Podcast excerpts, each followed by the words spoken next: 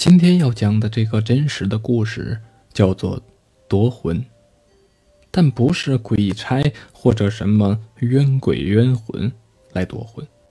我要说的是，人和鬼争夺鬼魂、争夺生命的故事。在四年前，我的姑父是开化工厂的，大概是制造化工产品，一般都是对人体有害的。再加上姑父操劳成疾，病得奄奄一息，到过很多的医院去就诊，换了好几位医生，最后在一家中医院进入深入的治疗室。在姑父彻底的昏迷过去之后，我爸爸和姑姑一直陪着他。后来主治医生过来宣布，没得治了，能过多久就算多久。也可能他会随时的离去。家里的人听了之后，便给他穿上寿衣，准备身后之事。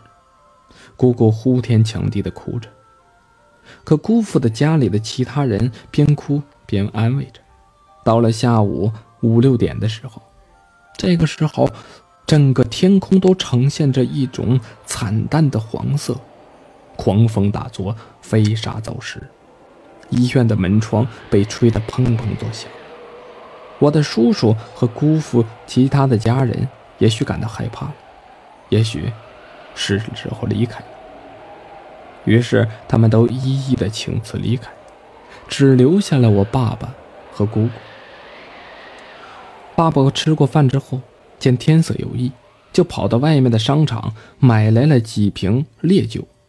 把其中的三瓶随手洒在了病床的地面上，然后自己又喝了一瓶多，弄得满身酒气，搬了张桌子，就坐到了病房门口。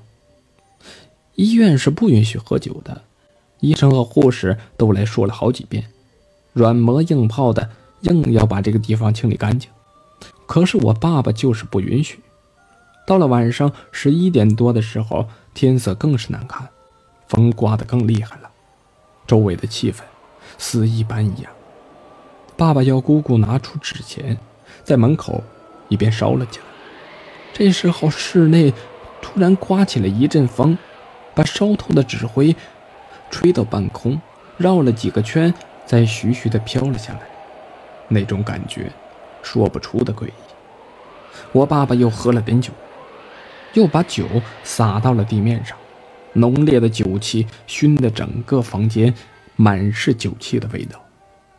就在晚上一点多的时候，又一个医院的清洁工要进病房，说要打扫打扫那些吹散一地的纸钱灰，然后就进了门。爸爸看着清洁工的背后，突然看见他的脚是踮着走的，脚跟根本就不着地。于是爸爸猛地站了起来。搭上了清洁工的胳膊，拉住了他，从口袋里掏出了三百块钱，递了过去，让他先出去，暂时不需要打扫卫生。又说了些客气的话，于是那清洁工就半推半就的拿下了。也许你不相信，慢慢的，姑父的心跳却逐渐有了增强。到了早上五点多，他竟然慢慢的醒了过来。他看见姑姑坐在他的旁边，姑姑问他感觉怎么样，姑父说他睡了一会儿。姑姑告诉他，你已经昏迷一个星期多了。后来姑父就告诉了姑姑和爸爸，在他昏迷的时候，他做了一个梦，梦见自己穿着古代的新郎的喜服，正准备要迎娶几位新娘。他看见姑姑在不停的哭，不知道怎么去安慰她。就在他骑着白马，领着几台花轿快要入大门的时候，他忽然看见了我爸爸拿着一根大棍站在门口，大声吆喝着，举棍就对着那些新娘打了下去，打得他们都是落荒而逃。我爸爸把姑父训斥了一番之后，他就醒了过来，然后就看见姑姑坐在他的床边上。经过了那一夜。姑父的病逐渐好转，医生们都说，真是个奇迹，都已经下了死亡判断，想不到他居然好了过。再后来，爸爸就把这件事回来告诉了我和妈妈。我也觉得这件事真的好悬，太离奇了。爸爸所做的，将酒洒满地面，喝酒弄得满室的酒气熏天，是为了辟邪驱凶之道。鬼怪都怕脏东西吗？你听说过吗？如果人踮起脚走路，可能是鬼上身了。那么那个踮脚行走的清洁工，会不会就是什么黑白无常、牛头马面之类的鬼差来索命呢？因为怕那些酒气之类的，所以幻化成人形，竟无索命。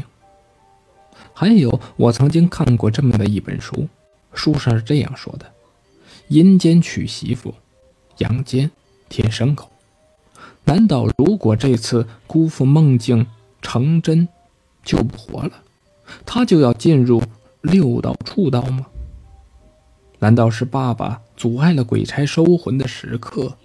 把姑父从死亡的边缘拉了回来。